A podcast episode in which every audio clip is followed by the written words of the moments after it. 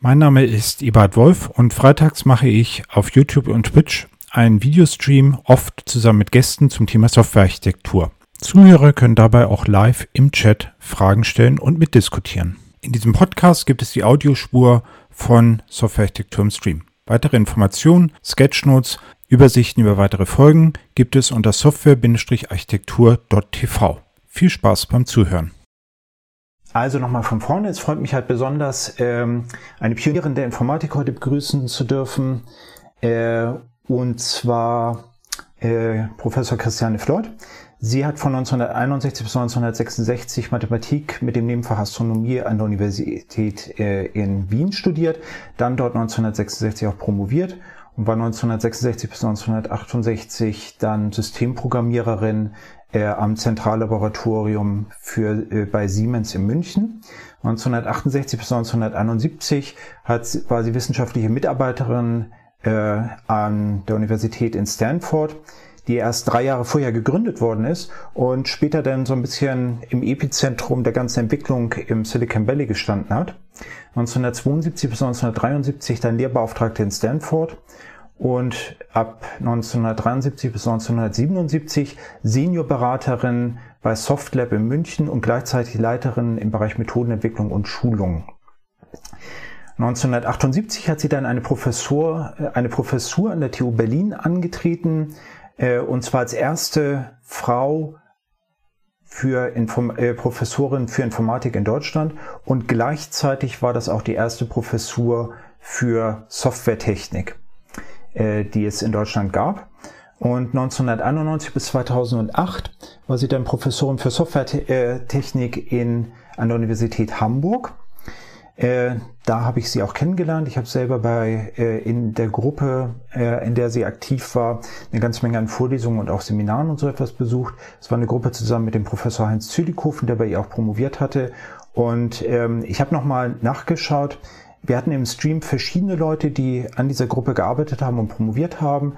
Zum Beispiel, die, die waren schon hier im Stream. Martin Lippert, Stefan Rook, Henning Wolf und Carola Lilienthal habe ich zumindest gefunden, womit man also sieht, dass da auch tatsächlich ein sehr, sehr großer Einfluss dieser Gruppe war und sich viele Leute dann äh, daraus äh, dann in wirklich Softwarearchitektur sehr stark mit ähm, geprägt haben in Deutschland. Dann von 2007 bis 2009 war sie Hochschulberaterin des Deutschen Akademischen Aus Auslandsdienstes DAAD und Gastprofessorin für den Promotionsstudiengang in der IT an der Universität Addis Abeba in Äthiopien und hat dort anschließend auch Promotionen betreut. Äh, von 2015 bis 2020 war sie Mitgründerin und Beraterin des Projekts TEMAC e-, Ethiopia da, äh, das steht für Technology Enabled Maternal and Child Care, also technologieunterstützte äh, Gesundheitshilfe für äh, Mütter und Kinder. Das ist ein Projekt der Universitäten Linz und Addis Abeba. Sie hat 2017 eine Ehrenpromotion bekommen an der Fakultät für Elektrotechnik, Informatik und Mathematik der Universität Paderborn. 2020 die Klaus-Tschira-Medaille der Gesellschaft für Informatik und ist seit 2012 aktiv als Honorarprofessorin an der Universität in Berlin. Äh, in, sorry, in Wien natürlich. Äh, daneben. Ähm, ich habe ganz viele Links gesammelt. Die gibt es nachher auch in der äh, Beschreibung äh, von dem Stream zu diesen ganzen Tätigkeiten. Da gibt es auch noch viele, viele Videos, äh, wo Christiane Flott selber etwas sagt. Aber ähm, so viel sozusagen zum Vorspann. Wie gesagt, ich freue mich sehr, Sie hier, hier heute begrüßen zu können. Und ähm, die erste Frage wäre so ein bisschen basierend auf dem, was wir gerade diskutiert haben, auf dem Lebenslauf.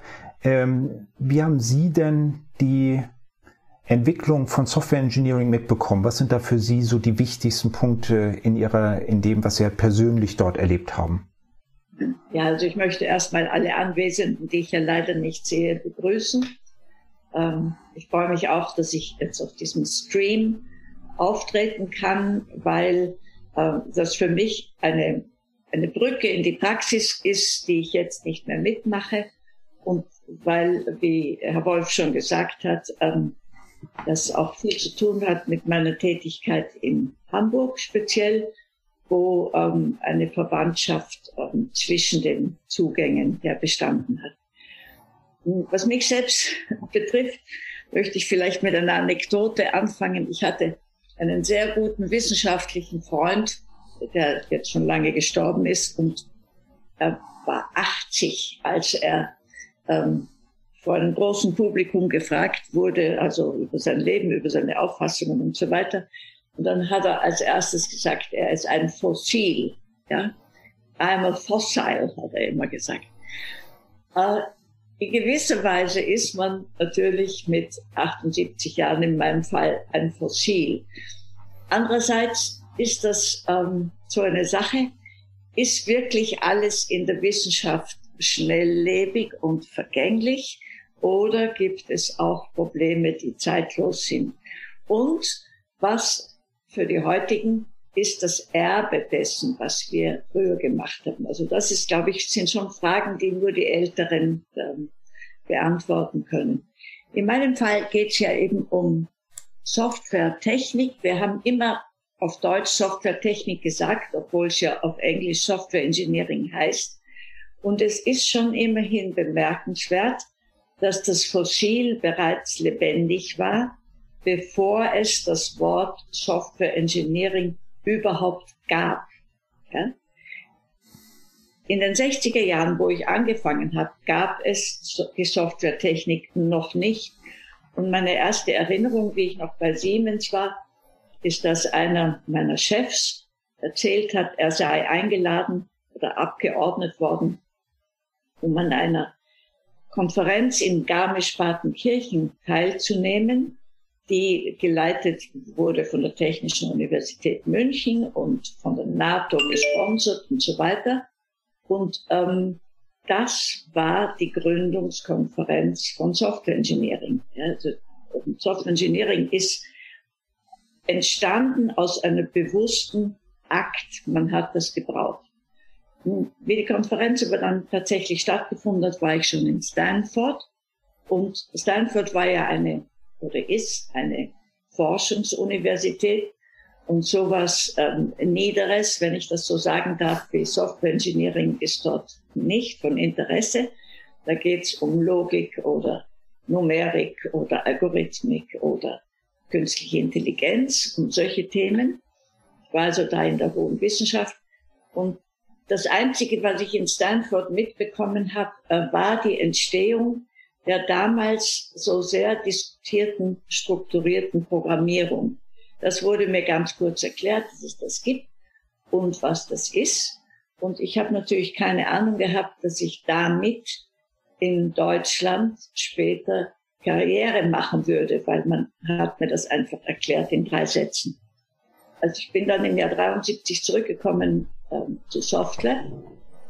In Software wurde ich also Prophetin der strukturierten Programmierung ähm, und habe das gelehrt in der wirklich im, im breiten äh, Umkreis der, der, der wirtschaftlichen organisatorischen mhm. Praxis. Ich war nicht die Einzige, die das gemacht hat. Das war damals in. Und auf diese Art und Weise bin ich in Programmiermethodik hineingekommen. Und aus dieser Zeit stammen dann meine Schlüsselerlebnisse zum Software Engineering. Mhm. Die, die erste Frage wäre, ähm, was ist denn überhaupt strukturierte Programmierung? Ähm, mittlerweile. Ich habe auf diese Frage ja schon, schon reagiert mit, mit einem lateinischen Zitat, sic transit gloria mundi. Das heißt ja auf Deutsch, so vergeht der Ruhm der Welt es ist schon interessant, dass diese strukturierte Programmierung, die um 1970 die ganze Welt der Informatik ja, zu hitzigen Debatten geführt hat, völlig verschwunden ist. Also äh, damals war sehr viel mehr gemeint, als man heute daraus versteht. Und man braucht die strukturierte Programmierung nicht mehr, weil sie in Programmiersprachen einfach realisiert ist. Begonnen hat es mit dem berühmten Leserbrief Go-To Statements Considered Harmful von Edgar Dijkstra ähm, im Jahr 67, glaube ich. Und dann eben dem Vorschlag, der erst wirklich am Anfang revolutionär war, dass man ähm, als Steuerkonstrukte ausschließlich Sequenz, ähm, äh, äh, Alternative und ähm, Iteration beziehungsweise Rekursion verwendet. Das hat man aber inzwischen in allen Programmiersprachen so eingeführt und deswegen braucht man die Vokabeln nicht mehr. Also kann man sagen, es ist ein erfolgreiche, die strukturierte Programmierung hat sich erfolgreich überflüssig gemacht. Genau, der, Be der Begriff ist halt äh, niemandem mehr bekannt, weil es halt einfach gang und gäbe ist. Ähm, was, was war sonst äh, an der Stelle, als Sie, als Sie angefangen haben, so die, die Ausgangsposition des Faches? Also was sind weitere Sachen, die, die dort neben strukturierter Programmierung typischerweise gemacht worden sind? Ja, also die Ausgangsposition der, der äh, Softwaretechnik wurde ja sehr stark von Mathematikern formuliert. Ähm, also jedenfalls von Wissenschaftlern. Das war jedenfalls eine Richtung. Und man hat gesetzt auf Hierarchie, um Komplexität zu bewältigen. Hierarchie hat es gegeben ähm, in mehreren Varianten. Erstens die Schichtenstruktur ähm, als Architekturmodell wurde sehr, sehr früh ähm, äh, vom selben Etzker Dijkstra ähm, entwickelt. Da ging es darum, jede Schicht als sogenannte abstrakte Maschine zu begreifen. Dann war die Vorstellung, dass man äh, Software top-down entwickeln muss. Das heißt, von dem sogenannten oben angefangen mit einem abstrakten äh, Formulierung des Problems zu beginnen und dann immer weiter zu verfeinern, und zwar in der Zeit. Und dann hat man auf das abgestimmt, ein Vorgehensmodell in sogenannten Phasen, das Wasserfallmodell entwickelt, das kam aus der Industrie. Und man hat streng unterteilt in Phasen Anforderungsermittlung, Entwurf und so weiter, die sind ja geläufig. Und letztlich hat man auch ein Teammodell gehabt, das war das Chief Programmer Team, das dieses, ähm, diese Art des Vorgehens ähm, äh, unterstützt hat, wo nämlich eine Zentralfigur, ein so, so super Programmer, Programmer, eigentlich also Chefprogrammierer hat er geheißen, ähm, die ganze Logik in seinem monströsen Kopf behalten hat und vielleicht noch einen Assistent hatte, der ihn dabei unterstützt aber die normalsterblichen Programmierer jeder nur eine Teilaufgabe gekannt haben und sonst ähm, sich ähm, sozusagen darauf beschieden haben. Mhm. Ich sollte aber sagen, also das war die Ausgangsposition. Ich sollte aber sagen, dass schon um 1970 die großen Artikel über Entwurf, sprich die Grundlagen von Architektur, in Erscheinung getreten sind. Und auf der akademischen Ebene war da mit Abstand der wichtigste der Artikel von Parnas ähm, über Information Hiding. Äh, und das hat auch einen ganz neuen Gesichtspunkt in die Strukturierung von Software gebracht, damals neu, und beruht eben auf einem anderen Prinzip nicht der Hierarchie, sondern dem Clustering oder Chunking, wo es darum geht, welche Elemente sollen sinnvoll zueinander gehören. Sie wissen natürlich, dass Panas nicht der einzige Autor war damals. Da gab es also Meyer, Byers und Jordan und ähm, mit, mit, Kohäsion und Kopplung und es gab ähm, noch weitere, die Datenkapselung und so weiter. Das waren aber alles Prinzipien, die formuliert wurden die ähm, in dieselbe Richtung gehen. Und sie waren eigentlich gegenläufig zu diesen Hierarchievorstellungen ähm, der strukturierten Programmierung.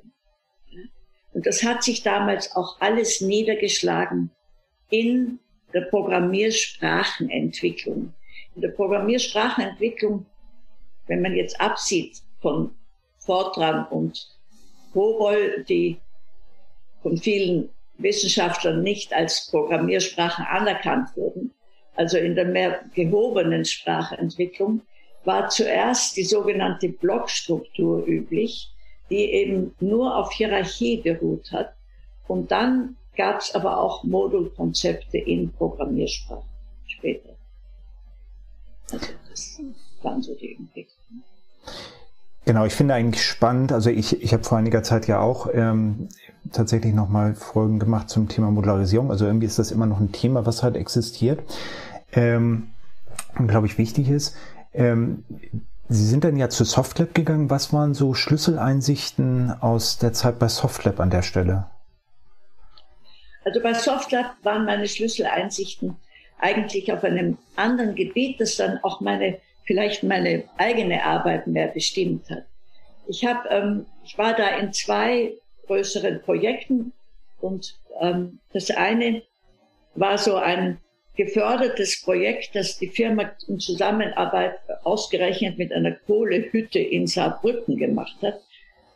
Unter diesen, dieser Konstellation habe ich sehr gelitten, weil ich da in einer Kohlehütte in der Nacht und am Wochenende testen musste.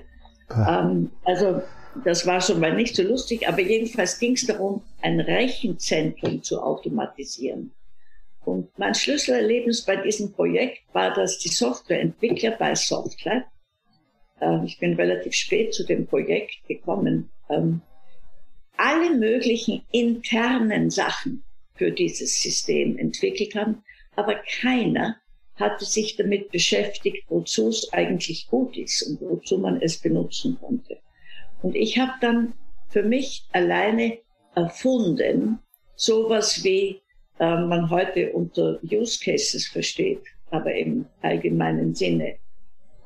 Äh, überhaupt nachzudenken, was für Vorgänge. Ich wusste nichts von Geschäftsprozessen in Rechenzentren, aber ich habe mir dann halt erfunden, welche Geschäftsprozesse es wahrscheinlich gibt und wie die unterstützt werden müssen. Es war ein großer Erfolg, aber wenn ich da nicht gekommen wäre, wäre das ganz schief gegangen. Das hat mein ganzes Leben geprägt, weil ich mich ähm, am stärksten dadurch profiliert habe, dass ich die Mainstream Software Engineering sehr, sehr früh kritisiert habe und gesagt habe, man muss von der Benutzung her denken. Und das hat mich ja dann auch zur Partizipation geführt. Hm. Genau, was, was ich persönlich dabei halt spannend fand, äh, als wir das sozusagen in der Vorbesprechung hatten, ist halt zum einen, dass das ja noch ein relativ technischer Bereich ist, nicht? Also ein Rechenzentrum ist ja etwas, womit wir als Informatiker und Informatikerinnen ähm, sozusagen noch zu tun haben. Wenn, wenn es jetzt ein Banksystem wäre, wäre es ja noch, noch wäre der, der Unterschied ja an der Stelle noch krasser. Und ähm, schön fand ich auch, dass Sie halt geschrieben hatten, dass ich nicht, dass Sie die Frage gestellt haben, was passiert in einem Rechenzentrum, wenn am Montag um 8 Uhr früh äh, das System eingeschaltet wird und sich niemand darum Gedanken gemacht hat.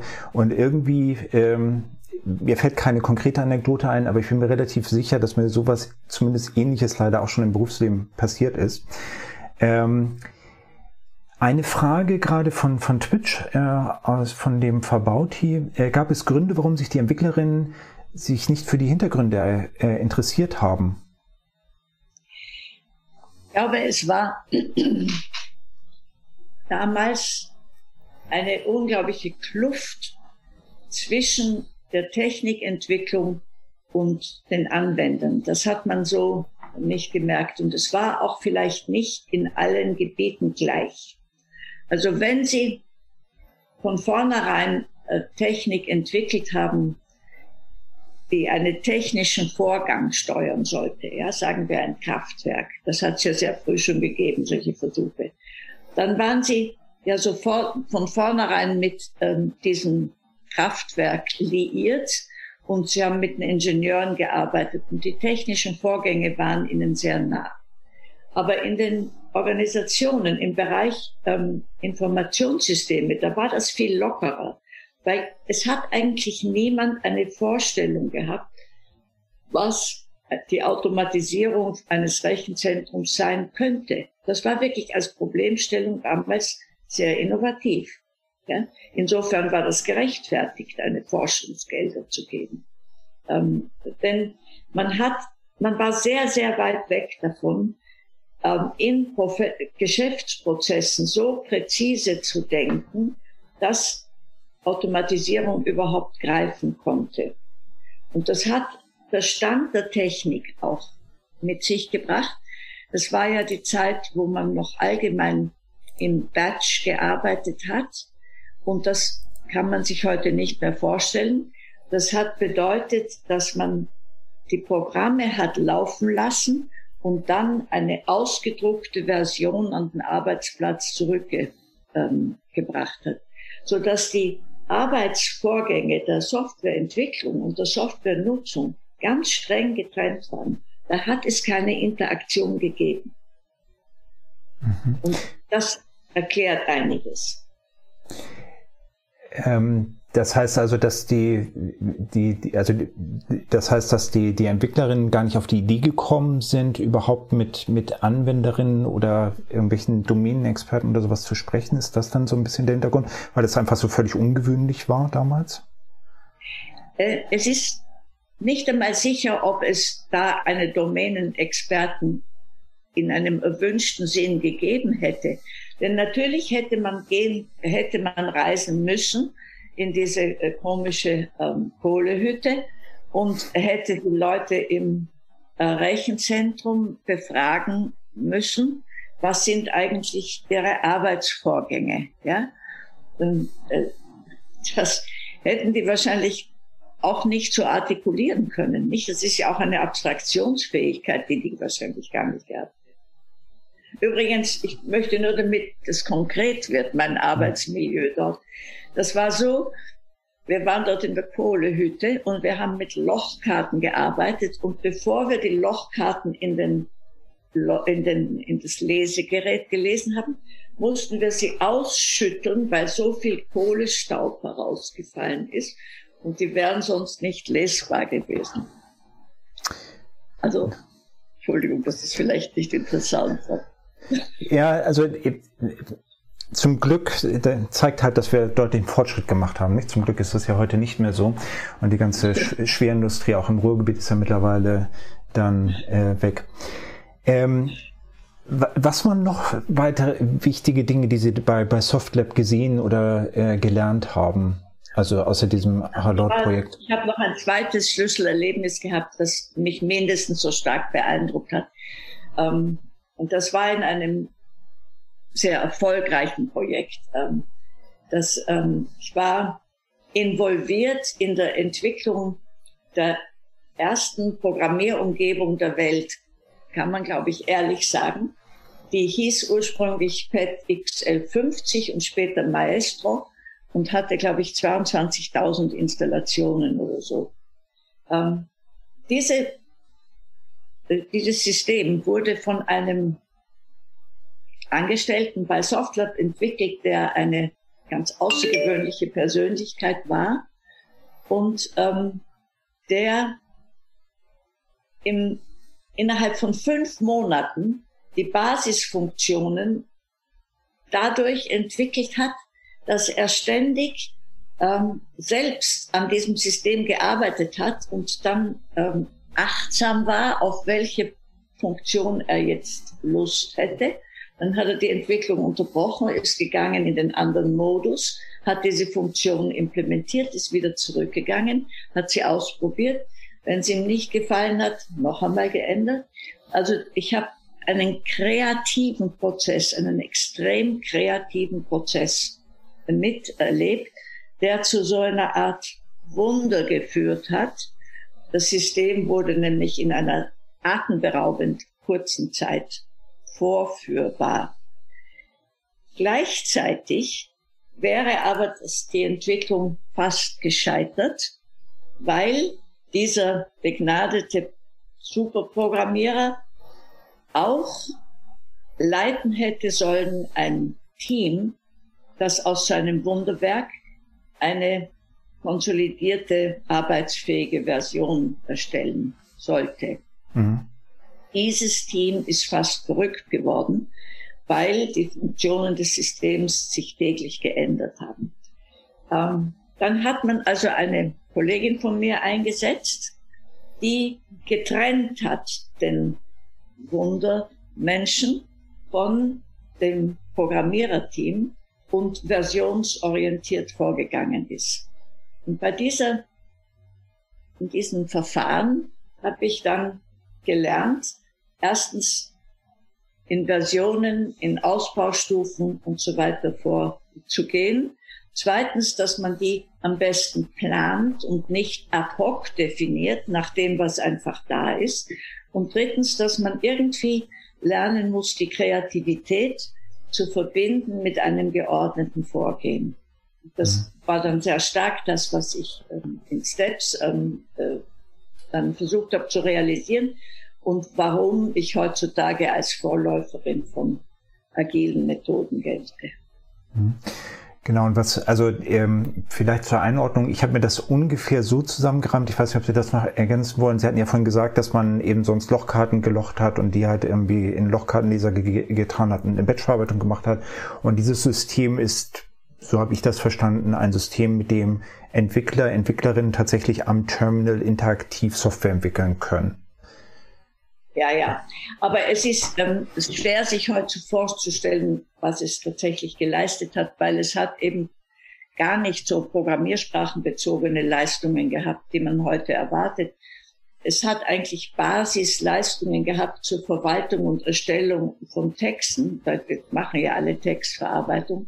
Und es hat eben das interaktive Arbeiten auf eine sehr, sehr kluge, aber nicht leider nicht in der Literatur reflektierte Weise ähm, gefördert. Mhm.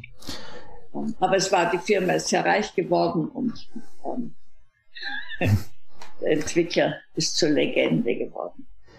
Genau, und das an, also das andere, was, was äh, auch für mich sozusagen in der, in, der, in der Vorbesprechung so spannend ist, ist, dass wir eigentlich ja jetzt über iterativ inkrementelle Prozesse im Kern sprechen und interessanterweise ja. an einem technischen System für Softwareentwicklung, also tatsächlich ja. nicht an, an, etwas, was sozusagen in unserem eigenen Bereich drin ist, gar nicht so, so etwas, was jetzt irgendwie in, in einer anderen Domäne äh, dann genutzt wird.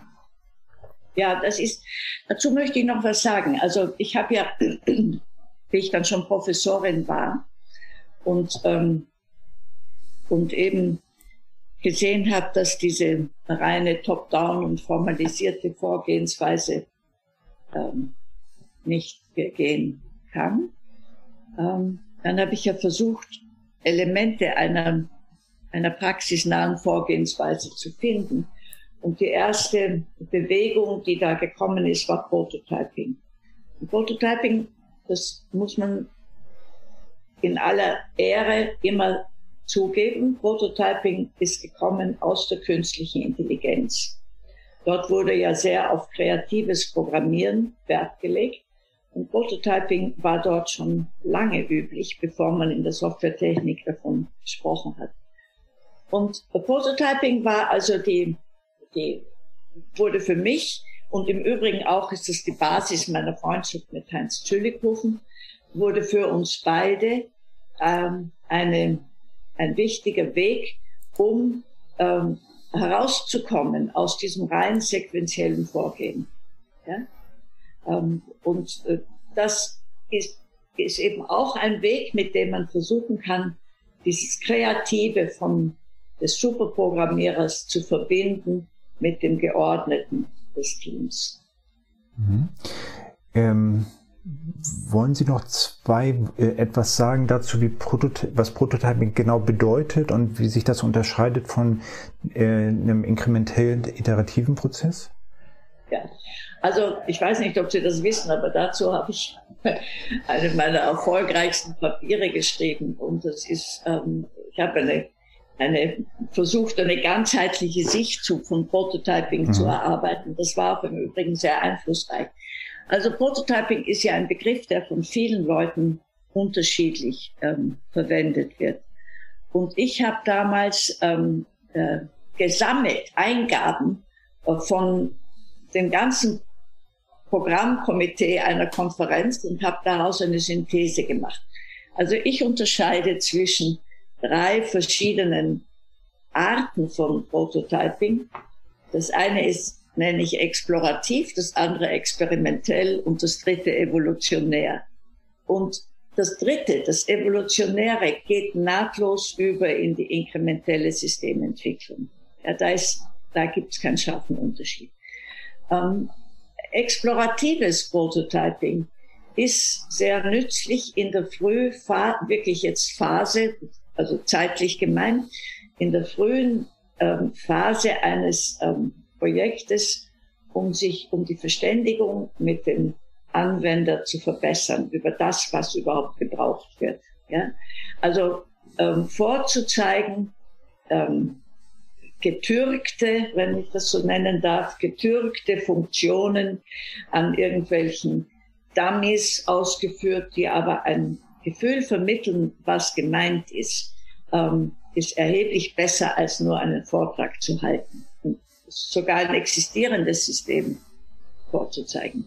Das ist exploratives ähm, ähm, Prototyping, es unterstützt die Anforderungsermittlung. Ähm, experimentelles Prototyping ist für mich schon, wie der Name sagt, verbindlicher, weil es damit zu tun hat, dass man Experimente ausführt. Also zum Beispiel ähm, überlegt man, ob eine bestimmte Entwurfsentscheidung günstig ist. Dann probiert man sie aus in einem Prototyp. Den muss man nicht unbedingt weiterverwenden wollen. Ähm, aber es kann sich ergeben, dass man ihn weiterverwendet. Das Wichtigste bei den Prototypen ist aber die Auswertung. Die Auswertung und zwar zusammen ähm, mit dem Team oder zusammen mit den Anwendern, je nachdem, ob es sich auf die Oberfläche bezieht oder die interne. Und das dritte ist eben die evolutionäre Systementwicklung. Also dieses Papier hat noch mehr äh, zu sagen, aber wir wollen ja auch auf ein anderes Thema wieder. Genau, äh, vielen Dank. Das war auf jeden Fall sehr, äh, sehr hilfreich als Überblick. Ähm, Sie haben ja dort jetzt auch ähm, bei, bei, bei Softlabs sehr viel Lehrtätigkeit gemacht. Hat das einen Einfluss gehabt auf Ihren Ansatz zum Thema Software Engineering, Softwaretechnik? Ja, also erstens war es natürlich so, dass es ähm, auch für meine Firma unübersehbar war, dass sie gut beraten ist, mich in äh, Lehre zu schicken weil ich das gerne mache äh, mach und die äh, Leute mir auch gerne zugehört haben. Also ich habe das viel gemacht und meine, meine äh, Zuhörer, Zuhörerinnen waren ähm, aus Anwendungsorganisationen verschiedenster Art, also von Banken über Versicherungen, über große Organisationen. Und das waren so auch ähm, Leute im mittleren Management, in gehobenen Stellungen oder Rechenzentrumsleiter oder DV-Leiter, so diese Art Leute. Und ähm, ich habe eben gelehrt über strukturierte Programmierung ich habe natürlich sowieso sehr bald meinen eigenen Stil gefunden. Also ich habe, glaube ich, niemals äh, vertreten, dass man top-down entwickeln soll in der Zeit. Das habe ich einfach so merkwürdig gefunden, dass ich das ähm, sofort nur gesagt habe, man soll eine hierarchische Struktur als Endergebnis anstreben. Und das finde ich ja immer noch gut. Ähm, und ähm, also ich habe schon meinen eigenen ähm, Stil gefunden, aber trotzdem haben äh, die in Diskussionen danach, dann haben die Leute gesagt, ja, das ist ja schon recht, sie können sich das schon vorstellen und sicher könnte man vielleicht durchsetzen, dass die Programmierer äh, besser äh, ihre Programme strukturieren aber es trifft die Probleme nicht. Denn die Probleme, die sie wirklich haben, ist die Kommunikation mit den Anwendern und die Tatsache, dass die Anforderungen sich ändern. Und sie können nicht die Anforderungen vorher fixieren. Entweder, und man kommt also heraus aus dem Prozess mit Frust und gegenseitigen Schuldzuweisungen ja, wer ist denn jetzt schuld, dass man die Anforderungen nicht ähm, richtig ermittelt hat? Und dafür bietet die gesamte Programmiermethodik, das gesamte Software Engineering, wie es damals war, keinen Ansatz zur Lösung.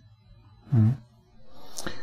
Und was ich dabei halt spannend finde, ist, dass das bedeutet, dass eben diese, diese Herausforderungen, die man halt mit dem Wasserfallmodell hat, dann offensichtlich schon in den 70ern sehr, sehr klar waren. Ja, und dass, ja, dass man genau, also und offensichtlich auch in der Industrie sozusagen beobachtet wurden. Ja, aber es war, pardon, dass ich noch möchte ich was dazu sagen. Ich habe einmal die Gelegenheit gehabt, einen einen Vortrag in England zu, äh, zu halten, ja, über, mhm. über die, meine Kritik am Wasserfallmodell und, ähm, und äh, meine Alternative. Und ich sage das mhm. jetzt auf Englisch, ja. Um, ähm, oh, the Germans, oh, they take that literally. Oh, of course, they would, the Germans. Yes, they are Germans. also daraus habe ich geschlossen, dass in anderen Kulturen diese Sequentialisierung von vornherein nicht so gemeint war. Und ich möchte jetzt das Wasserfall selbst loben. Ich halte es für extrem wichtig, die logischen Ebenen zu trennen. Hm. Das Problem war nur, dass man, ob das jetzt in Deutschland war oder auf der ganzen Welt, dass man es in der Zeit versucht hat durchzuhalten. Und dann hat man von diesen blöden Rückgriffen gesprochen, ja. Ach, wir sind schon beim Entwurf und jetzt verlangst du noch einen Rückgriff auf die Anforderungsermittlung. Und dann hat man das schon abgeblockt. Das kostet uns jetzt zu viel Zeit, ja. Also diese Art von Problemen. Mhm. Ja, und vielleicht am schlimmsten, war das ähm, den Integrationstest am Ende. Ja? Das war vielleicht das Allerschlimmste. Die Hoffnung, dass man Programmteile getrennt implementieren kann und dann zusammenfügt und es wird ein Wunder geschehen. Aber es geschah keins. Ja, äh, ja. Ich erinnere mich an, an ein Projekt, an dem ich beteiligt war, wo wir, glaube ich, irgendwie 14 Tage gebraucht haben, damit das Zeug überhaupt zusammen kompiliert. Ähm, ja, das ist allerdings eine Spitzenleistung. ja, ich, ich, bin jetzt unsicher, ob ich mich dafür bedanken soll. Äh, ähm, Sie haben da 1978 die, die Professur angenommen in, in Berlin, über die wir ja schon kurz gesprochen hatten. Ähm, was war da Ihre Ausgangsposition und wie, wie war da, also auf, auf was waren da dann Ihre, Ihre Einblicke an der Stelle? Also ich bin ja aus der Industrie gekommen und ich war nicht einmal habilitiert und ich es war schon, ich habe schon übernommen eine Gruppe Softwaretechnik, die mein Vorbereiter, mein, mein Vorgänger aufgebaut hatte. Und die hatten ein Lehrbuch geschrieben. Also es wäre ja wirklich unmöglich gewesen, dieses Lehrbuch nicht zu verwenden. Folglich war meine sogenannte Ausgangsposition die Ausgangsposition meiner Gruppe. Und die Elemente waren halt strenges Wasserfallmodell, ähm, unbedingt formale Spezifikation ähm, vor Programmierung, ähm, ja, und ansonsten äh, schön brav sequenziell vorgehen und äh, die einzelnen Phasen schön auseinanderhalten und am Ende ähm, eben den berühmten Integrationstest. Und wir haben dann Lehrprojekte gemacht ähm, in Gruppen und ähm, und es war, also jetzt ist jetzt egal, was es war, es waren etwa 15 Leute in einer Gruppe integriert, in Kleingruppen von jeweils drei Personen. Wir hatten viele Studierende, 120 insgesamt, also acht Gruppen. Und dieses Vorgehen, ich habe eine geleitet. Ähm, dieses Vorgehen ist also bei allen sieben anderen Gruppen zu, hat es fürchterlich geendet, während meine Gruppe ähm, ziemlich schnell einen Aufstand gemacht hat und gesagt hat, also Christiane, ähm, du kannst nicht von uns verlangen, dass wir diese Spezifikationssprache verwenden. Das tun wir nicht. Ja? Also sie, sie, wir, sie haben also ihre eigenen Erkenntnisse eingebracht. Wir haben nur teilformalisiert. Wir haben stundenlang geredet über die, ähm, über die Dokumente, die wir hatten, ob sie konsistent sind, was wir für Entwurfsentscheidungen treffen müssen. Wir haben am Ende ähm, ganz intensiv über die Modularisierung gesprochen. Wir haben Testgruppen gebildet, wir haben Ausbaustufen gebildet am Ende sind wir bei der Ausbaustufe 2 fertig gewesen und haben einen schönen Abend in Disco. Das war aber nicht, das Problem dabei war, dass das als nicht wissenschaftlich galt. Ja? Und ähm, die Softwaretechnik war damals so mathematisiert. Ja, Mathematik ist ja nichts Schlechtes, ich habe das ja studiert. Aber ähm, die war so von formalen Ansprüchen durchdrungen, dass man nur formale Ansätze als wissenschaftlich anerkannt hat. Und eine Gegenposition zu formulieren, ich wollte ja auch nicht, bitte, ich war ja 35, ja, und, ähm, und hatte zwei kleine Kinder und hatte auch wirklich andere Sorgen. Aber ähm, eine Gegenposition aufzubauen, hat natürlich erfordert, dass ich mir dann auch Verbündete gesucht habe ähm, und ähm, langsam Elemente zusammengefügt habe. Mhm. War nicht leicht. Was ja so ein bisschen sich anhört, wie äh, wenn ich sozusagen mache, wie es im Buch steht, ähm, dann führt das halt zum Desaster. Haben Sie einen Überblick, ob das in der Industrie genauso äh, gelaufen ist wie bei Ihnen an der Uni?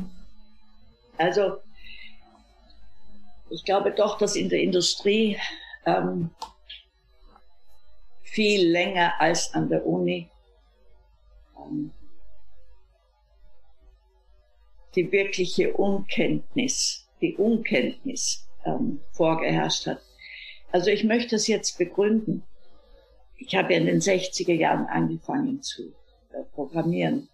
Und damals hat sich ja ähm, der Einsatz von Computern in der Industrie äh, bereits etabliert und eben sprunghaft vergrößert, dauernd sprunghaft vergrößert.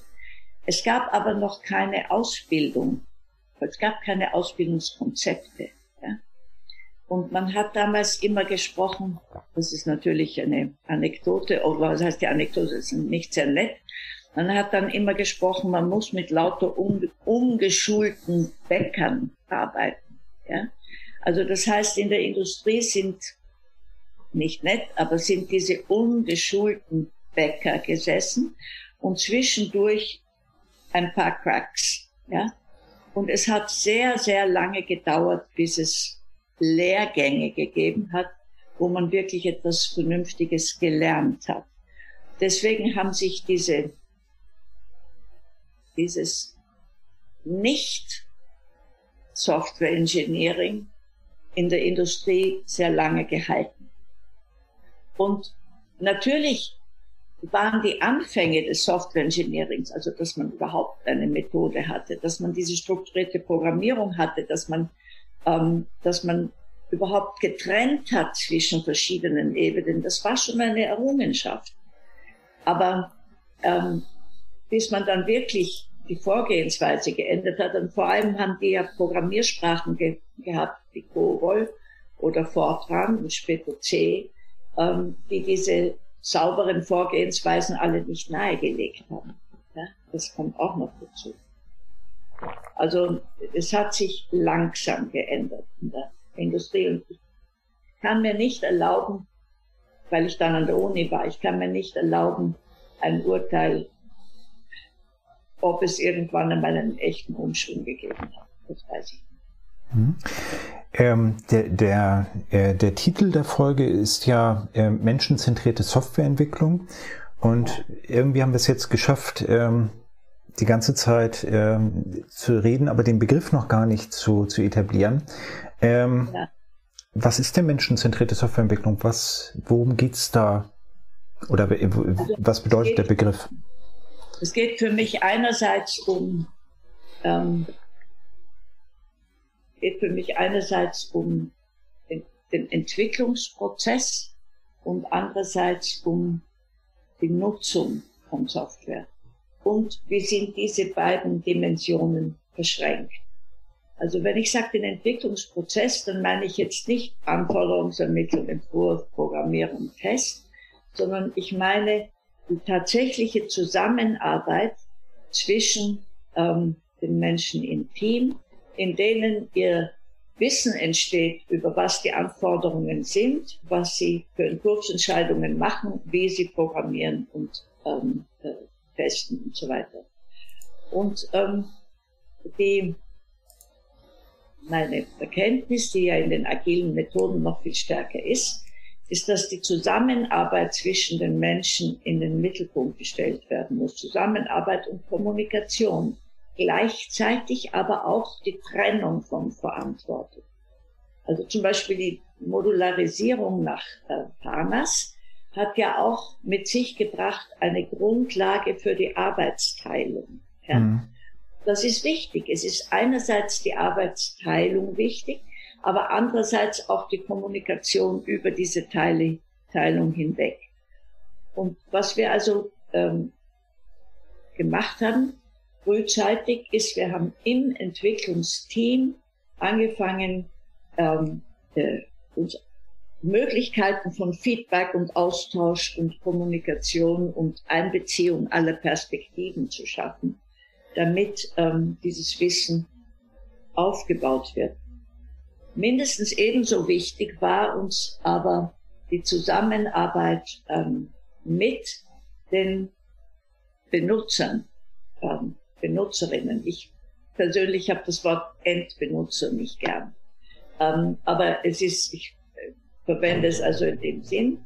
Ähm, wir waren der Überzeugung, dass man von der Benutzung her denken muss, von dem, was die Benutzer und Benutzerinnen in ihren Arbeitsprozessen oder Kommunikationsprozessen tatsächlich zu tun haben oder leisten wollen. Und das im Extremfall muss man das antizipieren, so wie ich bei diesem Rechenzentrum.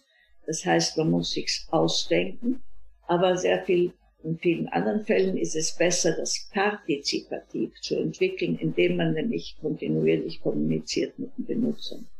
Und das, dazu haben wir auch Methoden entwickelt, die das unterstützen. Und damit sind, also wir hatten ja vorhin schon gesprochen über äh, iterative Vorgehensweisen, dass das eben auch etwas ist, was, was wichtig ist. Und damit sind wir ja jetzt ähm, eigentlich an einer Stelle, die mich zumindest sehr stark an das erinnert, was wir heute agile Prozesse nennen.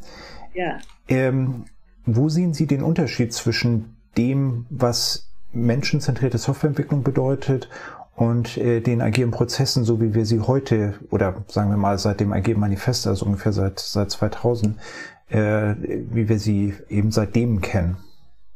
Also, das, diese Frage wird mir heutzutage öfter gestellt. Ich habe deswegen eine klare Position dazu. Ähm, das, was wir gemacht haben, findet sich heute im Zusammenspiel von drei Fachgebieten wieder. Das eine ist ähm, das Gebiet Softwaretechnik, das andere ist ähm, Softwareergonomie und das dritte ist vielleicht Informationssysteme, jedenfalls partizipative Softwareentwicklung. Wir waren in allen natürlich ein historischer Ansatz, das heißt, wir waren in keinem so weit. Die agilen Methoden gehen über das hinaus, was wir gemacht haben, weil sie eine sehr viel besser durchdachtes Verständnis der, ähm, der Praxis ähm, haben, der Praxis in Teams, diese engmaschigen Feedback-Zyklen, die ich ja ganz toll finde, diese Wechsel zwischen Reflexion und Aktion und so weiter. Also die gehen in der Dimension über uns hinaus. Andererseits gehen sie, ist es ein Rückschritt bezogen auf die Zusammenarbeit mit Benutzern und Benutzerinnen. Da bieten sie sehr viel weniger. Und sie gehen auch nicht in dieses Mensch-Maschine-Thema hinein, also diese Mensch-Maschine-Interaktion. Mhm. Und ähm, dieser Stand von, von menschenzentrierter Softwareentwicklung, ähm, über den wir jetzt gerade gesprochen haben, wann war das für Sie sozusagen klar? Also wann war das für Sie sozusagen das, wo Sie gesagt haben, ja, das ist halt der Ansatz, mit dem ich halt denke, dass äh, wir äh, Software entwickeln sollten oder können? Also das, für mich waren die erste Hälfte der 80er Jahre eine sehr kreative Zeit, wenn auch sehr schwierige. Und in der Zeit habe ich Austausch gehabt mit vielen verschiedenen Menschen. Vielleicht sollte ich zuerst nennen die Kollegen in Skandinavien. In Skandinavien ähm, äh, ist ja damals in Participatory Design und System Development sind ja schon viele grundlegende ähm, Erkenntnisse gewonnen worden. In ähm, Deutschland war die Entstehung der Softwareergonomie sehr wichtig, wo wir viele Verbündete hatten, auch im Informatik und Gesellschaft. Aber die, das Problem bei uns war, bei meiner Gruppe war immer, dass wir trotzdem in der Softwaretechnik bleiben wollten. Ja? Also wir wollten nicht sagen, es ist eigentlich nur Human-Computer Interaction wichtig und die technische Umsetzung ist egal. Das war unsere Position nicht, sondern unsere Position war, wie kann man das Technische mit dem Menschenzentrierten verbinden. Ja, das war ein Spannungsfeld. Und das haben wir man kann sagen, die wesentlichen Erkenntnisse äh, in den 80er Jahren und es hat sich dann, aber wurde dann eben weiterentwickelt. Hm, also durch, durch eben ähm, AGDT, wie wir es ja gerade diskutiert haben. Ja, ähm, aber auch in der Gruppe natürlich. Hm. Genau. Ähm, damit können wir eigentlich vielleicht auch nochmal zu dem, also genau, ich sollte, ach so, die Frage aus dem Stream kann ich auch noch mal kurz stellen. Das ist ein bisschen ein Rückgriff zu dem, was wir vorher diskutiert haben. Ähm, und zwar fragt Frau Bauti, wie hat man damals, also das, das bezieht sich auf, ähm, glaube ich, die 70er, wo Sie halt gesprochen haben über, über Ihre Professur an, in Berlin. Äh, wie hat man denn damals überhaupt gelernt zu programmieren? Es gab ja wahrscheinlich kaum keine Bücher, kein Internet zum Austausch und auch keine Heimcomputer, an denen man einfach mal ausprobieren konnte. Ja. Damals hat man haben nur wenige Menschen ausprobiert. Ja. Es gab natürlich solche, die auch unter den damaligen Bedingungen ausprobiert haben. Man hat ähm, äh, schon Lehrbücher gehabt und anhand derer hat man gelernt. Es war natürlich die, wie soll ich sagen, die Programmiersprachen hatten einen viel größeren Stellenwert. Ähm, man hat also Programmiersprachen und Programmierkonzepte sehr sorgfältig gelernt. Ähm, man hat die systemnahen Eigenschaften viel sorgfältiger gelernt. Wer lernt denn heutzutage schon Betriebssysteme? Ja, das war damals eines der wichtigsten Fächer neben Programmiersprachen. Also man hat ähm, sehr viel stärker das Gefühl gehabt, man arbeitet am Computer. Und wie ich in der Uni war, war eben gerade äh, angekommen bin, war gerade der Übergang von Batch auf interaktiv, ich sage jetzt in der Breite, weil im Forschungssetting habe ich schon interaktiv gearbeitet in Stanford. Ja, da hat es das schon gegeben. Aber in der Breite ist es dann gekommen. Und da gab es natürlich viele Stufen. Und die, natürlich, die, es hat sich alles geändert in den 80er Jahren durch die Personalisierung der Rechnertechnik. Das hat ähm, die gesamten Voraussetzungen geändert. Genau. Ähm, eine Frage, die, eine Sache, die mich, die ich auch noch äh, interessant finde. Äh, wir hatten ja jetzt gesprochen über eben menschenzentrierte Softwareentwicklung und den Stand sozusagen in den 80ern. Äh, jetzt haben wir 2021. Was würden Sie sehen als so die wesentlichen fundamentalen Änderungen, die tatsächlich dazu führen, dass die Welt, in der wir heute Software entwickeln, eine andere ist und dass wir irgendwie anders damit umgehen müssen, wie wir Software entwickeln? Ja, also ursprünglich hat ja die Softwaretechnik sich beschäftigt mit der, um, mit der Entwicklung neuer Software. Ja, man hatte so eine grüne Wiese-Vorstellung, ich komme da und ich analysiere und ähm, dann entwickle ich meine Software. Das hat sich schon in den 80er Jahren geändert, weil, oder 70er Jahren sogar, weil man draufgekommen ist, dass man Software in Versionen und Varianten entwickelt. Da gab es Familien von Software und so weiter. Äh, und man hat das Problem an Altsoftware zu verstehen begonnen. Oder sagen wir so, zur Kenntnis genommen.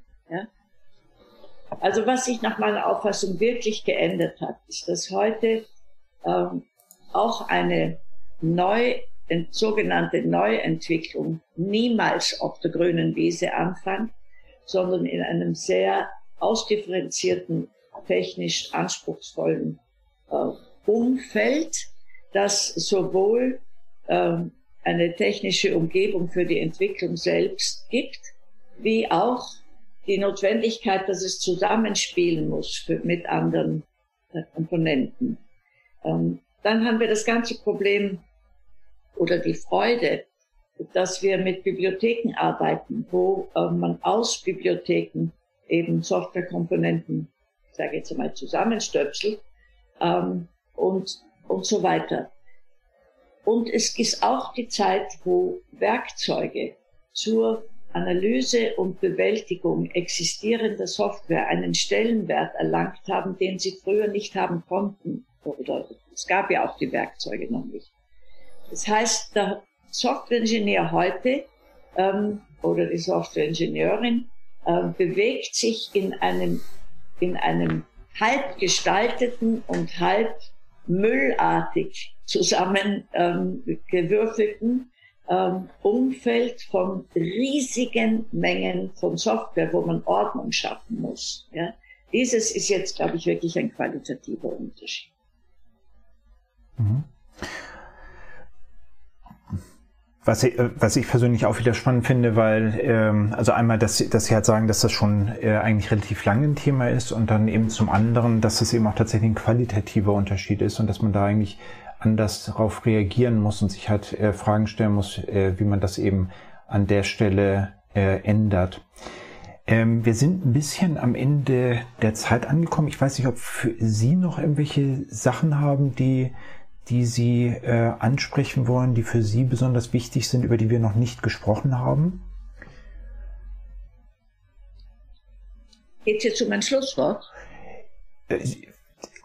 Auch das wäre möglich. Also wenn, wenn Sie jetzt sagen, wenn, wenn, wenn, wenn ja, also Sie, ich, wenn Sie etwas. Was mir noch wichtig ist zu sagen, also ich, also ich war ja, habe ja sozusagen lange Zeit eine Minderheitenposition vertreten und zum Teil wirklich das Gefühl gehabt, dass das meine eigenen Einsichten sind, obwohl ich natürlich von anderen Menschen viel gelernt habe. Und das Interessante oder das Schöne daran ist, dass ich, wie soll ich sagen, das Gefühl habe, ich brauche da nichts zurücknehmen. Ja? Also ich fühle mich in dem, was ich durch meine Arbeit geglaubt habe zu erkennen, fühle ich mich bestärkt. Ja? Also ich habe sozusagen über die konkrete Arbeit hinaus auch viel gelernt über Menschen und wie Menschen miteinander umgehen und was wichtig ist bei der Zusammenarbeit.